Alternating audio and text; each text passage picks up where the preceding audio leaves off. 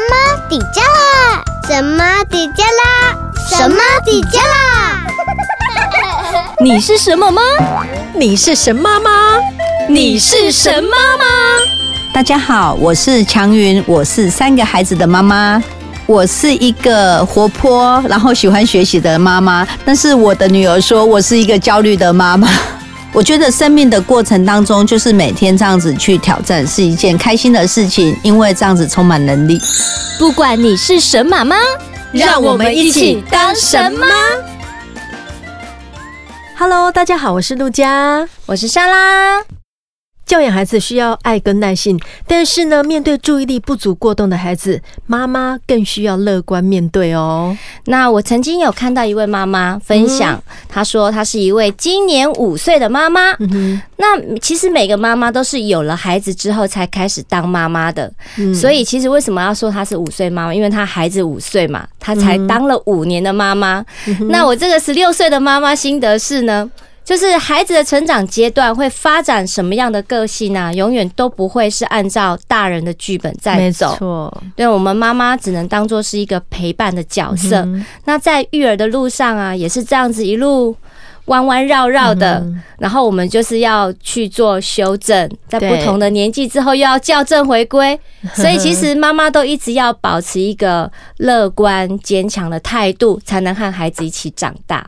那今天呢，我们特别邀请来这位来宾呢，呃，他有两个青春期的女儿，然后还有一个小三的儿子。那他同样呢，他除了是妈妈的身份以外呢，他也是中南庄园咖啡的老板娘强云。我们欢迎，Hello，强云，Hello，大家好，我是强云。那个，我们刚刚要录节目之前，在外面和强云聊了很多。他说他现在的儿子今年小三。那其实，在可能就是我们在聊的过程里面，强也是有面对到很多孩子的心酸血泪，这样一路过来。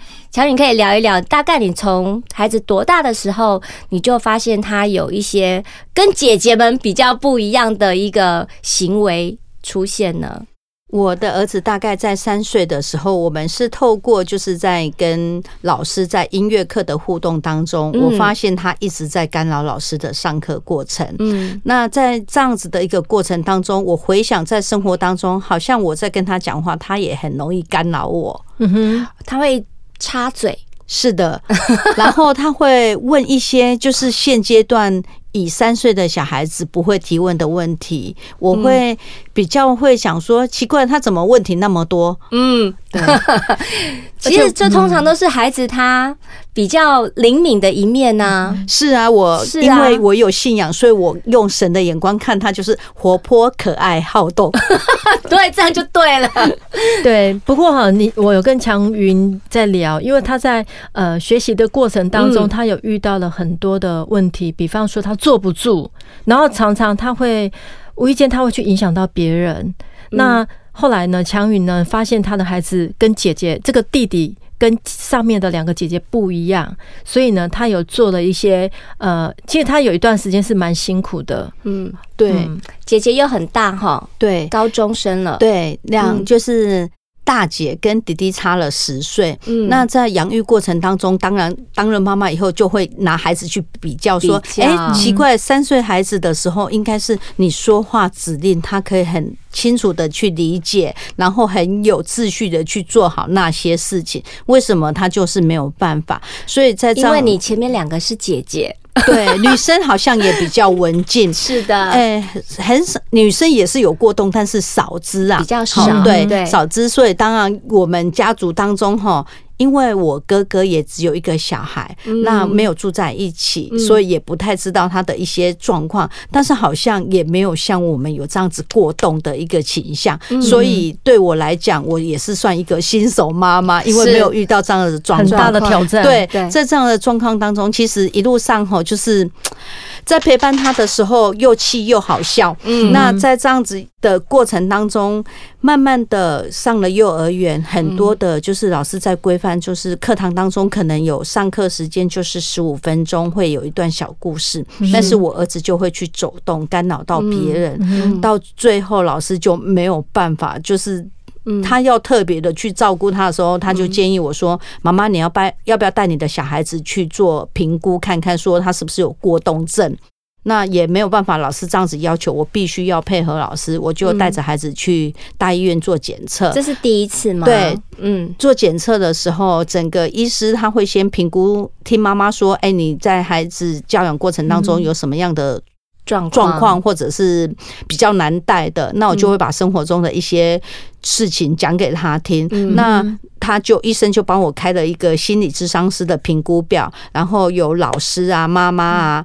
就是这样子，三方面去评估，就是一张表格嘛，对不对？对，评估完以后，他就说：“哎，你的孩子哈，他还不需要用药，那只要就是上职能课，然后专注力的课程，在这样子的过程，其实还没有做这样子的评估时候，我们三岁的时候就开始有持续两年，就是有做这样子的专注力的一个职能训练。但是因为在诊所方面，其实孩子。应该是医生对于你的孩子的状况不是那么清楚，他做的没有办法那么到位，他就是在专注力方面事实是有提升，但是还是没有办法达到老师的要求，就是一堂课整个的完整度，他下来他就是要安静的坐下来。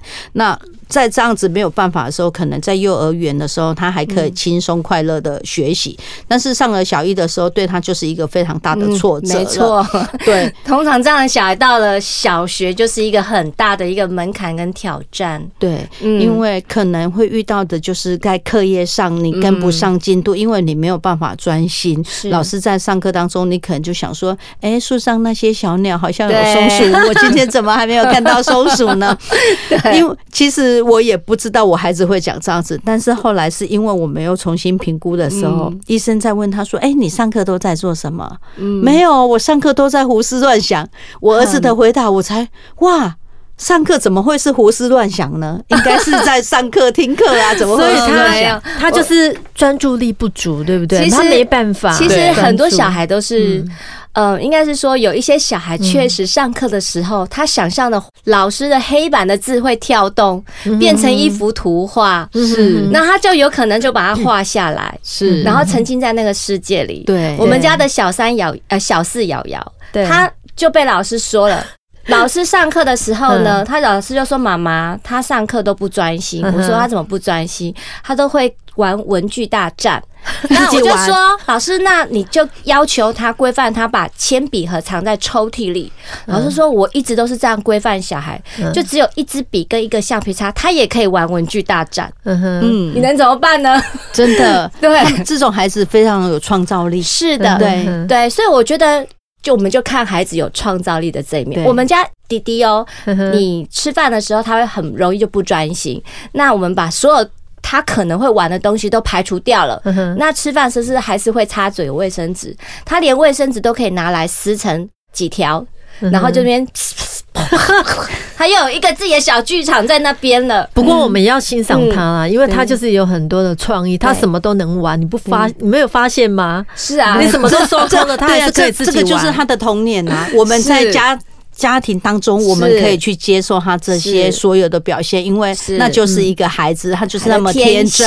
哎，不过这个妈妈是可以欣赏他，老师会不会欣赏他，那是另外一回事。哎，真的，所以你到小一的话，阶段是跟幼稚园不一样，幼稚园是简直是天堂，但是到小一的话，哈，他就不一样的。我儿子到现在还说他好想回去念幼稚园。我儿子也是啊，我儿子也是，我女儿也是。对，因为不用写功课，然后可以每天玩，然后吃点。心。对对，对，所以其实嗯，这样的小孩进进入到我们体制内的学习环境，确实要面临到很多的挑战，而这些挑战通常都是呃我们在学校的规范。好，第一个就是规范，有上课时间、下课时间，还有课业。对，光是这一点，他能不能够维持他的专心度四十五分钟一整堂课？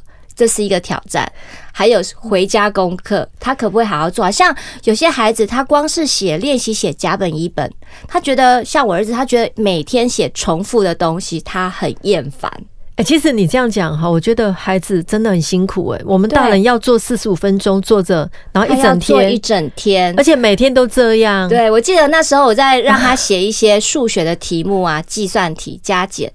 他就觉得你不要再让我写了，我已经会了。嗯哼，对，那那他就是不要一直做重复的练习。那我有时候我自己就要收，我就觉得说好，我要验证他是不是确实是会，我们就让他写个几题啊，你就觉得他会，然后他该注意的东西有注意到就好了。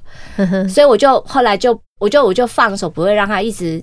意思就是就是说，让他厌烦学习，对，不要让他厌烦学习。所以其实大人要能也要能够像风筝一样，我们在抓风筝，收放收放一下。我我是我会觉得说，我们就要变频，有时候要变频，要频率要对到他。对对，因为其实，在这样子的孩子当中，哈。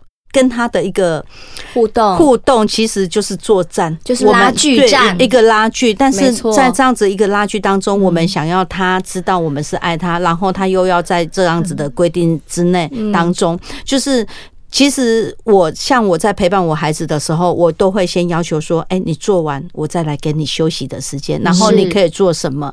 但是有时候他比较会讨价还价，有时候满足他一下没有关系，但是有些。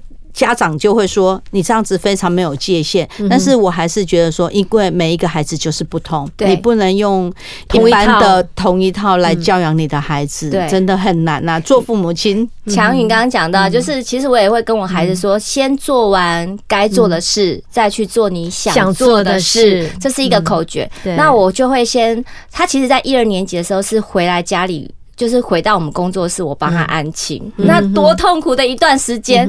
然后我就会说：好，你今天放学了，我们现在看你今天要完成什么。这这些东西就是噼啪一二三四四项是你该完成的事情。那你完成之后，你有想要做什么吗？我会也会一起跟他讨论。我们大概会花十分钟的时间讨论他今天课后要做的事情。那目标明确了嘛？目标明确了之后，他就会去做他该做的事。我就说，如果你想你想做的是 maybe 就是要玩，看手机或者什么的。我说，如果你可以缩短你该做的事情的时间，你就多出来，你可以做你想玩的事情。这又是一种数学题目。对，我觉得他就会去评估这件事情。不过我觉得好像这样的妈妈都要非常有耐心。而且你自己心理建设要很好，因为你要面对这样子一个过动的孩子啊，你那个内心里面那个稳定度要很够诶，不然如果他稍微一怎么样，呃，然后你就会你的心情会被牵动，你的情绪也会跟着一起波动，你知道吗？所以妈妈内心的那个稳定度也是要够诶。是没错，因为哈，我像我在教会，我一直有在学习成长的课程，嗯、然后当然里面有一些亲子教养，还有一些育儿的教养，但是这个都还是，如果我在当妈妈之前就上了那些课，我觉得会对我们有更大的帮助。但是上了课，至少你要用的时候，你还有武功秘籍可以拿出来用。对啊，这些武功秘籍真的很重要。我觉得在这样子一个情绪的调整，其实我们有情绪，但是在我们。中国文化当中，好像我们的家庭成长过程当中，他不会去教导我们情绪，反而是我们自己为人母以后，在职场上有那些挫折的时候，那有沉淀下来，我们才知道那个叫情绪。不然可能就是我们会因为工作而工作，然后为了养家而养家，我们不会去在意那么多东西。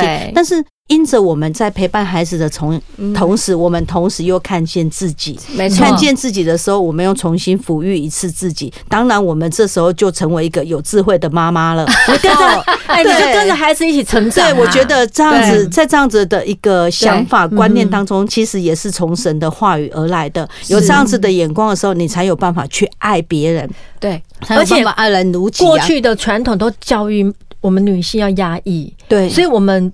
现在不一样了，我们现在会学会双向沟通，双赢。对，对，所以我们沟通了以后，我们就知道问题在哪里。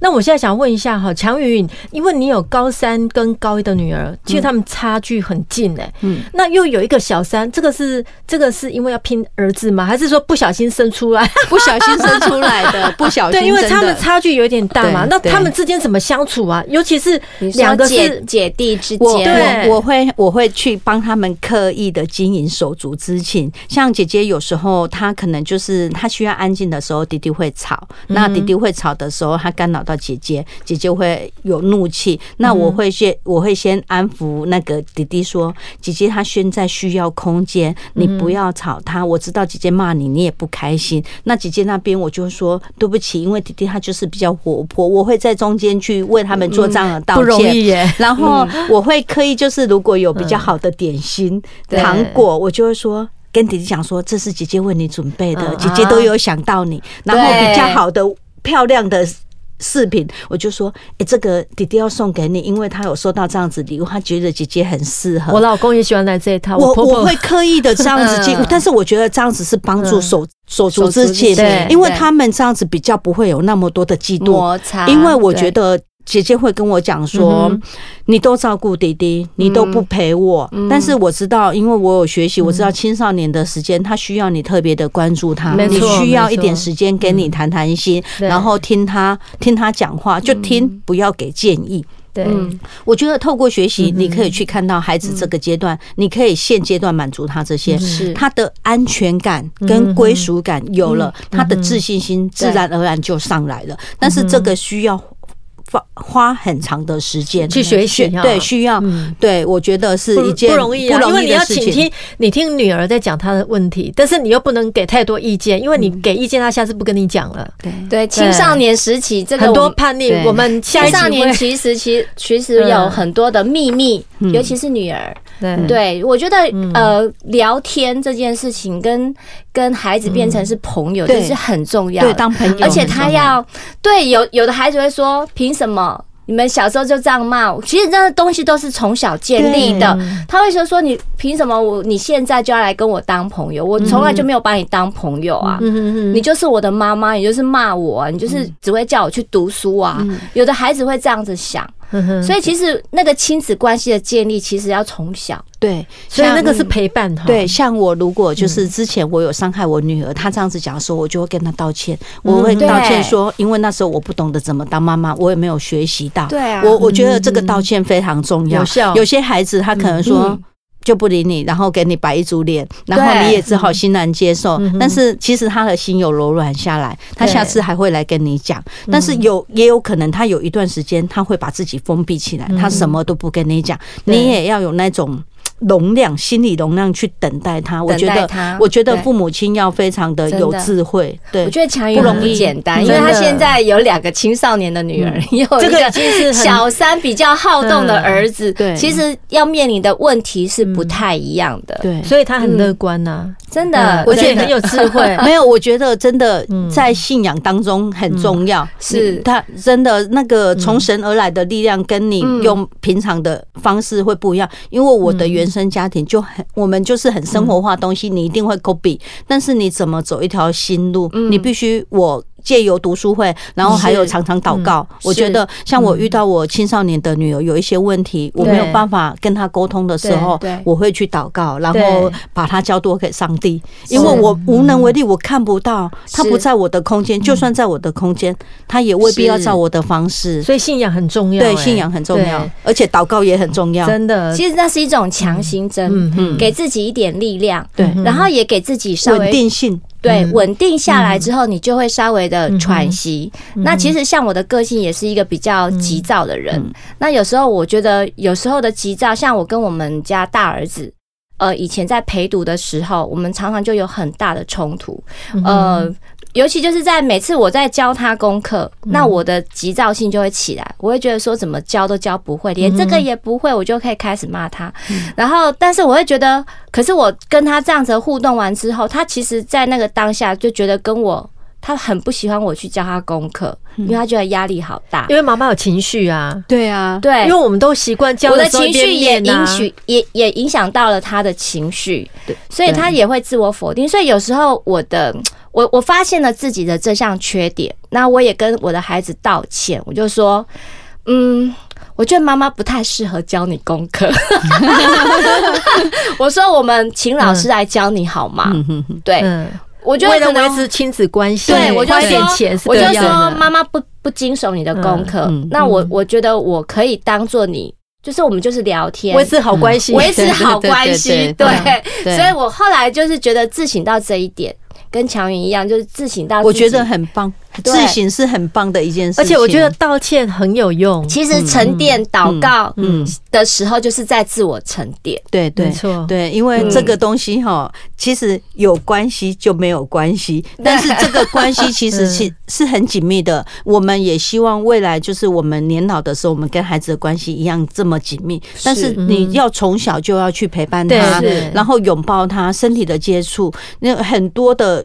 爱的语言，有的是肯定的言语，有的是精心的礼物，对，精心的时刻，还有那个身体的接触，还有为他人服务。我觉得这些东西是我们要不同的去变化，这五样东西要不同的去变化。但是你这些变化当中，妈妈你就是要够强壮，就是像你们这边神妈一 点，就像神妈，对，就像神妈一样，因为真的要有力量，那个力量要怎么来？是对，有信仰的就可以从信仰而来，没有信仰的可能就是要阅读一些有用的文章，对。这些，还有就是有好的闺蜜可以聊聊天，支持，所以我们就 对啊，所以我们跟孩子之间要感情存折，对，然后呢，我们这个朋友之间一定要有一些管道可以抒发。啊，对对对，我们之前母亲节就有做过一些抒发妈妈抒发的一些节目啊，对。对，让妈妈好好发泄一下。对，因为毕竟我们的角色也不是只有妈妈嘛，对啊，我们还要在职场，所以，所以我们今天又来讲到那个像强宇，你我觉得你真的是十八般武艺，真的是样样都会。为什么？因为你看你有三个孩子，年龄又差那么多，然后你又要经营中南庄园咖啡，怎么办到的啊？我们我们今天先来介绍一下这个，你怎么想到研发这个咖啡？嗯，我应该是我是喜欢学习的人，然后我也喜欢接受挑战，所以在其实我应该有一个在小时候，我妈妈她就是一个很会做东西的人，然后当我成为一个妈妈的时候，我也想要。我妈妈那种表现，然后给我的小孩，所以我就会好像就神神力来了，就是有妈妈的样板嘛，神妈来的就是这样子。然后我也用这样子的一个尝试的方式，然后接受咖啡。因为一开始是我老公喜欢喝咖啡，然后在偶然的机会认识在云南种咖啡的一个台商，那我们就有去到当地看到那个。风景啊，然后气候、海拔都非常适合种植咖啡。然后知道一个好的咖啡的来源，就是生豆，它有占六十趴的好的一个主要的原料。所以我们在这样子的一个知道好咖啡，因为现在喝咖啡的人太普遍了，知道好咖啡，然后想要去做这一个生意，然后精心的去研究以后才。决定了这个创业的之路。那像我们这样子做咖啡也经营了四年多，那这样子四年多当中哈，其实有不断的在调整调整。对对，那我们像我们现在的咖啡哈，主要的就是以伴手礼嘛。那里面有那个耳挂式的咖啡，它就有好多种口味，有水洗、日晒，还有蜜处理的。但是这几款口味，它其实它的一些咖啡的。味觉，还有就是它的一个，也不能说是功能性，应该是说它咖啡本身的天然的特质就不太一样。像水洗的咖啡，它。本身就是干净明亮，因为它有经过水的发酵。那蜜处理的发酵，它就是把那个咖啡，它就像果实一样，天然果实，它里面有果胶。然后你看你要保留它是一百趴的果胶，还是七十五趴、五十趴的果胶，然后来做一个发酵。那这样子的一个发酵过程当中，它会有特殊的香味，果香的香味。对，像我们在。我不知道大家有没有做过，就是酿葡萄酒的，或是酿一些东西，它就会有自然的发酵味，那它就会有那让这样子一个酒香味产生。那一个日晒的，它就是从那个太阳照射，然后这样子曝晒去调整它的气候温度，这样子它也是有这样子的发酵一个过程，但是它所呈现出来的咖啡风味不一样。因为我们都是听到什么肯雅啊，就是比较远的那一种咖啡豆的那个产地，但是云云南算是我第一次听到的，所以我喝了以后，我觉得蛮顺的。它可能跟嗯，我觉得它的咖啡的味道哈，其实是淡淡的，嗯，它其实不是那么的浓郁。老实讲，不是那么浓郁，但是它喝起来是顺口的。对，对，其实哈，任何一个国家的咖啡豆哈，都都有好的地方，但是。其实喝咖啡就是选择你觉得最顺口的。那为什么我们会选择那一个产地？是因为它是原生种。其实世界两大品牌在那边，有将近百分之七八趴的咖啡豆都是从那边的。哦，对，对。但是因为烘焙的方式不一样，口感就会不一样嘛。海拔不一样，因为那边的海拔够，所以海拔够的，第一它的生豆，它的质地就硬，质地硬的豆子它就会有酸跟甜。哦，对，那个酸跟甜其实是。就好像我们喝咖啡，就好像在品茶、品酒。你第一个，你就是先闻香，闻了香以后，那种香气是会让人家愉悦的。接下来你喝到你的喉咙里面，它是会顺滑滑润，然后长唾液，然后到生津，对，生津，然后到了喉咙的时候，它是回甘，它就是好的咖啡。因为有些咖啡可能在。闻的时候很香，但是喝了哦，好苦，没有办法。因为有时候喝了会心悸耶。对，我还有一个问题，有些咖啡喝了会口臭。口臭，我第一次听到，就是没有，就是喝咖啡那个味道会比较重，嘴巴味道会比较重。哦，那我我我第一次听到说，但是我觉得你们的咖啡不会，应应该哈说，刚才主持人有提到说，就是那个会那个。心悸，心悸这个问题就是，当你的生豆在处理的当中没有处理好的时候，它产生霉菌就会有这样子。因为一般就是大量在生产的时候，你又是刚刚有提到说哪一个国家哪一个国家，他们都是代理商进来的，好贸易商进来，但是我们自己有自己的庄园，是。我们在那边有气作的农民，所以我们的生豆就是照着我们的流程这样子去去处理，所以这样子的一个一个批次一个批次都有品质把关。那我们回到台湾的时候，我们有做 SGS 的农药检测，然后我们会把那个生豆，就是瑕疵豆，把它剔除，对人体有害的，我们会把它剔除。所以在这样子的一个严格把关当中，我们卖的就是精品豆，不是外面它可能就是综合豆很多的豆进来以后，它就是这样子去卖。其实精品豆喝的就是海拔高、质地高，但是你卖的大卖场卖的，它单价便宜，但是它就是很多混豆、杂豆。对，但。现在人提倡的都是养生，你要选择一杯好咖啡，你必须要去了解咖啡的来源、生豆的来源。对，所以我们跟莎拉，我们已经计划好，就未来我们也要开一个班，就是有关于咖啡品尝，邀请妈妈一起来品尝咖啡，那怎么煮咖啡？对，因为这样。听下来的那个学问还蛮多，就是说，呃，咖啡要在什么时间喝，然后在呃，你要用多少温度的水，对，好，我们要怎么去？我觉得妈妈其实也是需要每天早上喝一杯咖啡，先稳定自己的心神，你才会有勇气去面对孩子。的一天，还有自己工作的一天，对不对？真的，你知道吗？喝咖啡会让你很兴奋，所以你一早喝一杯咖啡，你一整天心情就很愉悦，很嗨吗？你会很幸福，嗨一天 会很幸福。因为那个刚才我有提到说，咖啡香气它会让人家有很愉悦。我也有那种客人，他就是他不喝咖啡，他是闻那个咖啡磨豆的香气。我喜欢他，就是闻那个香气，他会刻意的在他房间里面磨豆。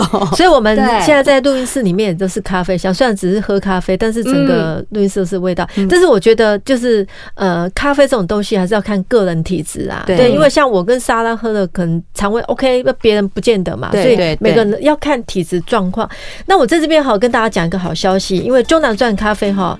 很棒哦，他鼓励妈妈一起加入销售的行列，所以呢，很多妈妈，不管你是兼职妈妈、全职妈妈，或者是职业妈妈，你只要想要有多一点收入，想要创造收入的话呢，呃，你都可以来，呃，来这个加入中南庄园咖啡的行列来卖咖啡。那怎么卖法呢？我们到时候会把这个联络方式呢，你怎么联络强云呢？我们会有一个连接网址，或是 Line，你加他的 Line，然后你就直接跟他联络，好吧？我们希望说可以帮助妈妈有一点收入，嗯，还有我们那个神妈超够力也上架喽。是，那我们这个中南庄园咖啡就是我们的第二团，对。那也欢迎的，就是听众朋友可以到神妈底加拉 FB 粉丝专业的社团订购，我们的社团名称叫做神妈超够力。所以呢，我们期待大家能够支持我们这些妈妈。好不好？好，我们一起来加油，加油，加油！今天谢谢我们的中南专业咖啡的强云，谢谢，谢谢你。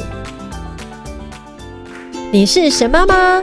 欢迎用手机录下声音，分享你是什么吗？从神妈底加了脸书资讯声音档给我们，就有机会在节目片头出现哦。也欢迎到节目脸书按赞、留言加分享。